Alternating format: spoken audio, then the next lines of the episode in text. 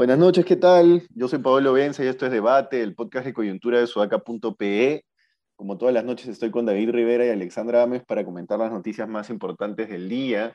Y la noticia más importante de hoy en realidad viene desde ayer, pero da para analizar largo sobre el manejo político que está queriendo darle Castillo a este gobierno. Por primera vez, creo, Castillo se ha sentado frente a periodistas en todo su gobierno, debe haberse sentado en otro momento, pero bueno, en forma pública, no ha permitido que se le haga una entrevista, ha sido una reunión off the record. Han ido Jaime Chincha, Fernando Carvalho por RPP, han ido Mónica Delta y Pedro Tenorio por Latina, y en representación de esta casa periodística, Mávila Huertas también se hizo presente. Y todos han dicho más o menos lo mismo sobre la reunión, que fue muy breve, se pasó de la mañana para la tarde, parece que algunos periodistas no quisieron ir, Juliana fue Rosa María Palacios.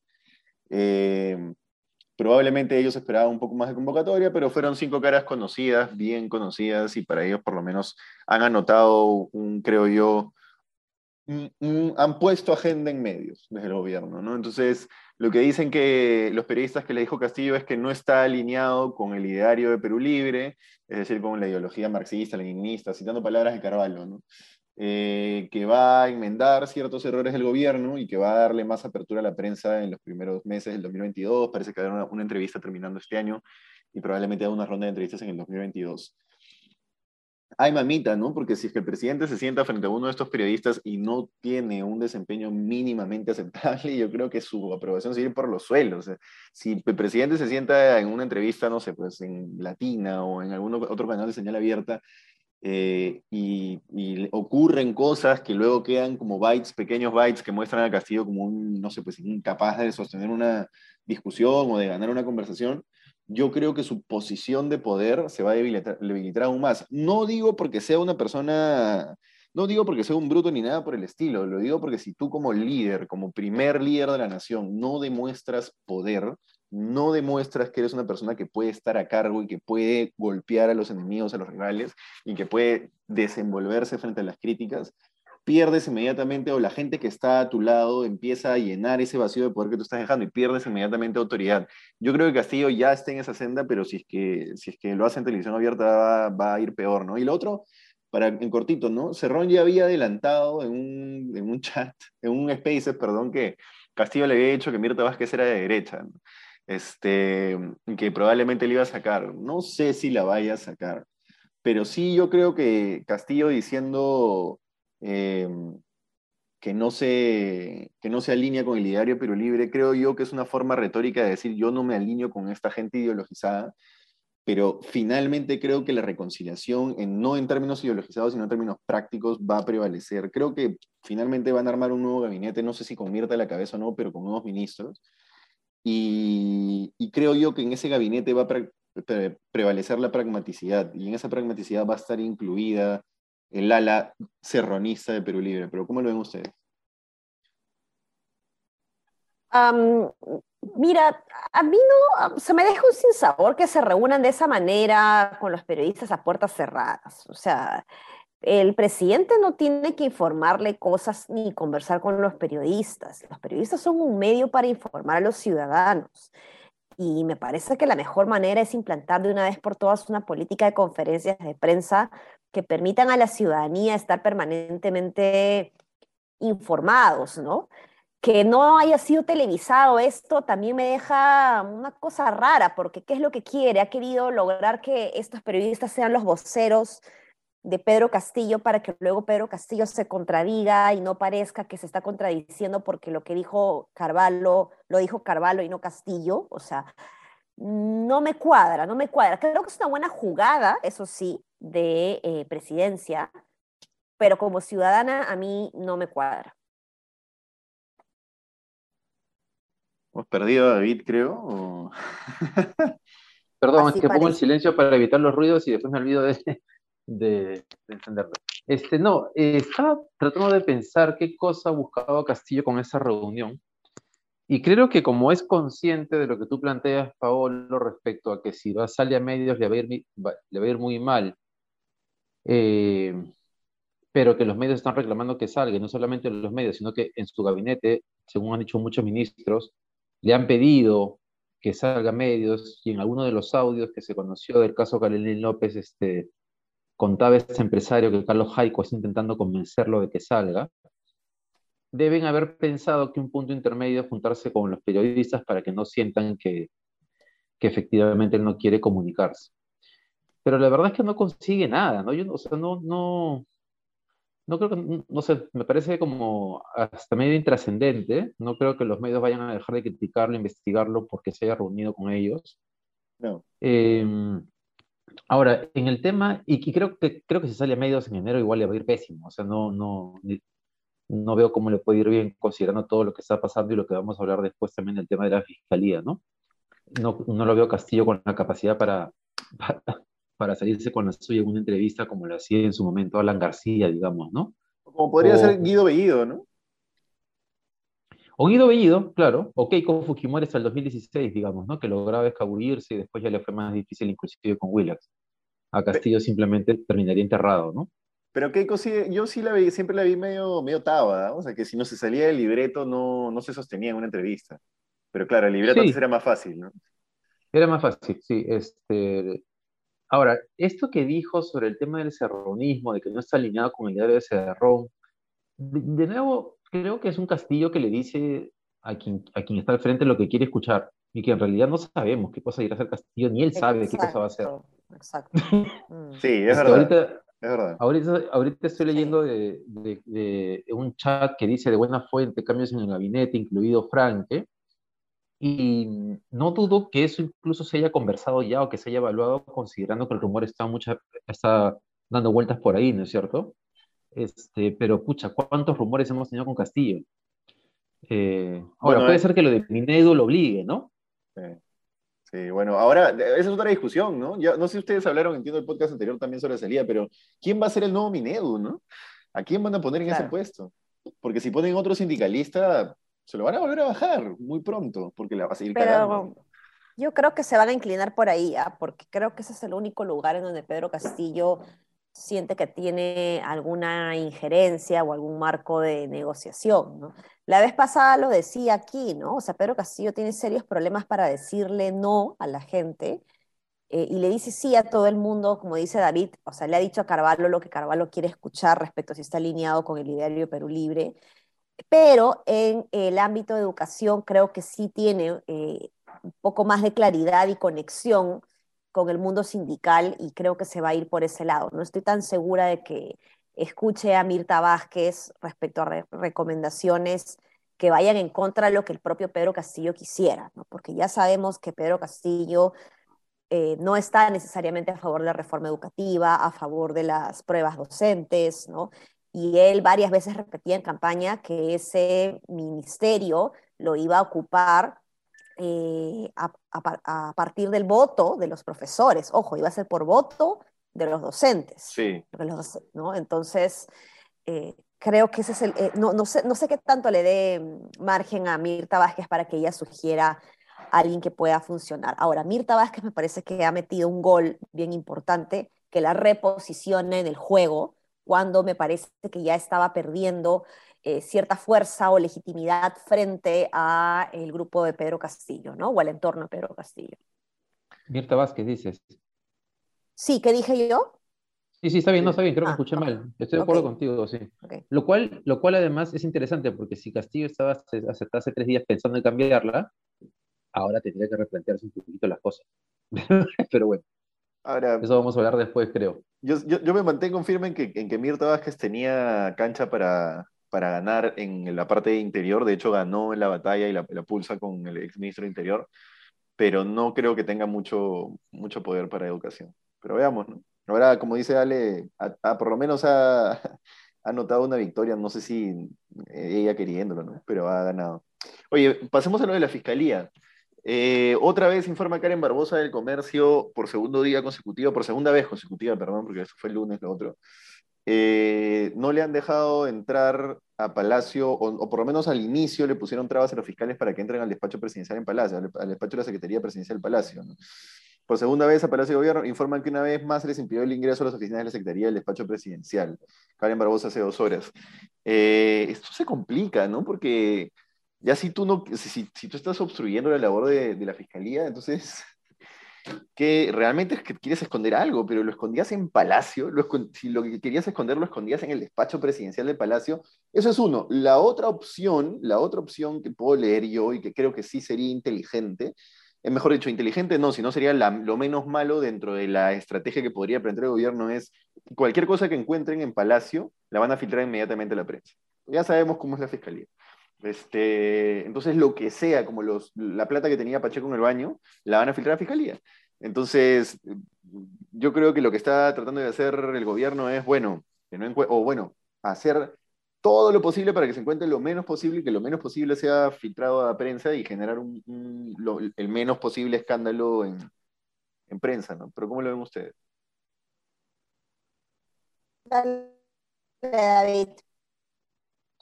Em, Creo que. O sea, algo están escondiendo de todas maneras, ¿no?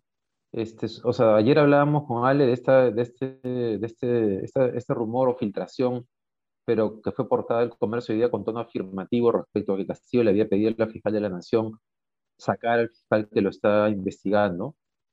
O sea, hay dos opciones, que Castillo está recontra desubicado en el planeta, mm. y desubicado no solamente sobre qué cosa puede hacer y qué no puede hacer, lo asesoran mal. Sino que, ¿ah? Lo asesoran mal también. No, pero además, sí, está desubicado sobre qué, qué puede y qué no puede hacer, qué, qué ley le permite hacer, y segundo, sobre cuál es su correlación de fuerzas. O sea, ¿en qué cabeza un presidente con ese nivel de aprobación, con la oposición que tiene, cree que va a poder ir a torcerle el brazo a la fiscal de la nación? O sea, la verdad que está, está, está perdido. Y ahora, eh, y ahora esto de no dejar entrar solamente eleva las sospechas de que efectivamente en Palacio de Gobierno escondían más que los 20 mil dólares que Bruno Pacheco ha borrado el teléfono por alguna razón, este, em, porque saben que están escondiendo algo, ¿no? Ah, sí, claro. Nada, pierde Castillo. Sí, claro, pierde Castillo. Ale. Eh, yo creo que se han demorado, o sea, también con David, se ha demorado mucho en reaccionar, ¿no? Creo que enviar una carta diciendo que se está levantando su secreto bancario y telefónico es un gesto importante, pero cuando ya es tardío, ya no vale nada. Entonces, lo que me sí me parece grave es que él esté tratando más bien de truncar eh, las investigaciones de fiscalía y que esté usando su investidura presidencial para quejarse, entre comillas, con la presidenta em, del Ministerio Público, ¿no? Ah, eh, diciendo de que no es posible que, que, eh, que, traten de, de, investigar dentro del Palacio, ¿no? O sea, él tiene que dar todas las facilidades del caso y mostrar máxima transparencia. Si no lo hace, está dejando señales de que algo está queriendo ocultar, ¿no? Sí, de que algo está ocultando, algo está ocultando sin duda, ¿no? Eso de borrar los mensajes de celulares es paupérrimo, pues, ¿no? Pero bueno, en fin. Eh, Último tema, las bambas. Mirta Vázquez relacionada directamente con ese tema. Hay un asesor en el despacho de Mirta Vázquez, Javier La Rosa, que dicen las fuentes que es el que tiene todo controlado en cuanto a conflictos. No todo controlado, ¿no? O sea que, digamos, es el tipo que sabe cómo resolver los conflictos y que ha hecho, entiendo yo, se han resuelto casi 10 conflictos antes del de las bambas por PCM. Todo gracias a, que se ha movido, pues, Javier La Rosa, etcétera, ¿no? Eh, y ahora por lo menos se ha conseguido, las comunidades han anunciado que van a liberar el tramo del corredor minero que mantenían bloqueado en Chumbivilcas hasta el 30 de diciembre. Le vamos a dar una tregua, hoy en la tarde vamos a dar a conocer el comunicado de que vamos a despejar la vía hasta el 30 de este mes, necesitamos ser cautelosos, lo cual confirma también lo que yo decía hace un tiempo, ¿no? Hace unos días, que es nadie quiere tener que dormir a la intemperie en la vía, ahí no hay verano, ¿no? Entonces, lo que, básicamente lo que tiene es una temporada mojada, una temporada seca, y nadie quiere estar durmiendo ahí pues en la intemperie días tras días tras días y comiendo allá afuera, ¿no? es, no es, este, si no se llega a un entendimiento, yo estoy seguro que ellos también quieren llegar a un entendimiento, un entendimiento que los beneficie. Eh, y para la fecha, cuando se levantará en la tregua, o sea, cuando volverían a bloquear la carretera, está programada la visita de la premier Mirta Vázquez. Eh, qué bueno, que, en fin, este, todo esto lo informa la República, ¿no? Se aguarda un pronunciamiento de MMG Las Bambas, según una nota, una crónica ya eso en cortito que sacamos nosotros en, en Sudaca el sábado pasado, Las Bambas había acordado 14 tractos, 14 camionetas y un monto de compensación por mantenimiento de vías, pero finalmente se echó para atrás en, eh, en, el número de camionetas y en el número de tractos, después volvió, en fin, ya tenía un acuerdo y las comunidades ya habían aceptado regañadientes ese acuerdo, sobre todo que involucra el, el, alquiler de tractos y de camionetas por parte de las comunidades que se vuelven proveedoras de la mina, eh, pero la mina se echó para atrás, la mina se echó para atrás. Ellos dicen que no, pero bueno, dos fuentes de distintos lados, tanto del FUDICH como del Ejecutivo, confirman lo mismo. Yo no sé si las Bambas está preparada para llegar a un acuerdo. Yo creo que lo que va a ocurrir, empiezo a pensar que lo que va a ocurrir es que no va a llegar a ningún acuerdo y que se va a llegar a estado de emergencia. Y eso sí va a ser duro, ¿no? Pero ¿cómo lo ven ustedes? Que, a ver, es que no se va a solucionar eh, hoy definitivamente. Este no es un tema que ha generado en este gobierno ni en este mes. Es un tema que tiene años, inclusive antes de que la propia empresa compre la minera. Eh, y acá tiene que haber un trabajo bien sostenido y sumamente integral. O sea, no se trata solamente con levantar el paro y ya, sino asegurar de que eh, los acuerdos se puedan cumplir, pero al mismo tiempo asegurar de que los acuerdos que se den realmente eh, sean viables para salir del paso, cosas que luego el Estado, la empresa no van a poder cumplir entonces vamos a seguir teniendo estallidos y cierres de minas e incertidumbres eh, eh, cada cierto tiempo, ¿no? O sea, hasta, hasta el gobierno PPK, que sería, pues no sé, el más pro minería, ¿no? Ha tenido conflictos con, con, bambas que no ha sabido resolver. Entonces creo que eh, aquí hay una oportunidad para, para escuchar lo que quiere la población y para cerrar de una vez estas brechas de, de, de desigualdad que existe. Sin embargo, pues acá el gobierno nacional, provincial y los distritales de las zonas de influencia tienen que trabajar muchísimo también en el desarrollo de sus capacidades para poder asegurar que, lo que llega de Canon realmente se convierta en, progreso para las personas de la zona, ¿no? Sí. Sí, este, sí, creo, Pablo, que hay una probabilidad de que el 30 no se llegue a ningún acuerdo y que la cosa se complique. Pero también lo de hoy día es un gesto de que de algún entendimiento deben estar llegando en el tema de fondo, ¿no? Porque si no, no hubiesen levantado la vida de ninguna manera.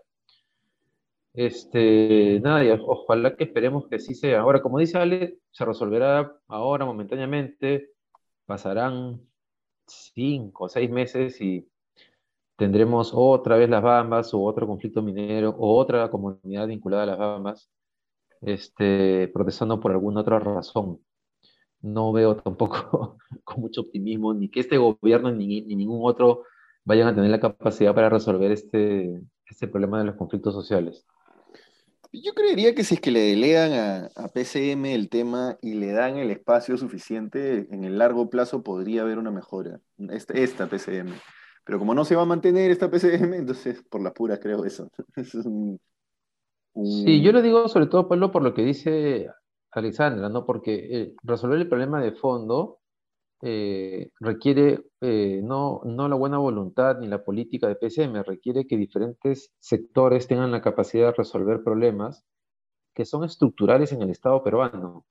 Entonces, pucha, depende del MTC, del MISA, del MINEDU, de un montón de ministerios que, alinearlos y que hagan lo que tienen que hacer es yuquísima cuando hay voluntad política, David, el, Estado se puede mover. Prueba de eso es que el Estado ineficiente, destruido, con problemas sociales que tenemos, está vacunando ya con la tercera dosis a la gente de mi edad. Eso. De eso hablábamos ayer con Ale. Eso que en España está ocurriendo casi a la par. Eh, eso es prueba de que cuando tú tienes voluntad política y quieres que las cosas funcionen, las puedes hacer funcionar. Pero tienes que poner todos tus ojos y todas tus balas en eso. Yo creo que las Bambas podría ser esa, ese, ese sitio. ¿no? Porque además sería un, ejemplo de cómo se puede hacer minería responsable que beneficia al país, a las comunidades, en fin. En fin, eso. Dejémoslo aquí, hace un podcast cortito. Ya no oye, oye, Pablo, Pablo, una cosa rapidita, nomás estoy leyendo que Hernández Soto ha renunciado a Avanza País. bueno, era, estaba, estaba que se caía de, Maduro, ¿no? Este, en fin. Eso. Dice, en consideración a las decenas de miles de peruanos y centenares de aspirantes a candidatos cuya afiliación ha sido inscrita y por respeto a las expectativas de mis electores. ¿De Me imagino que no está de acuerdo con que Avanza País se haya convertido casi casi en renovación popular. Sí, sí. No, bueno, yo creo que él no, nosotros no es un tipo de política, pues él, él, quiere postular y ser presidente, pero no quiere hacer política, no quiere militar, no quiere hacer eso. Este, eso, hasta mañana. No nos, no nos, no se olviden, no se olviden de seguirnos, comentarnos, no, iba a decir no nos sigan, no, no se olviden de seguirnos y comentarnos y de ver a Magla y a Patricia mañana y noche por Sudaca. Hasta mañana, chao, chao. Hasta mañana, chao, chao. Nos vemos, chao.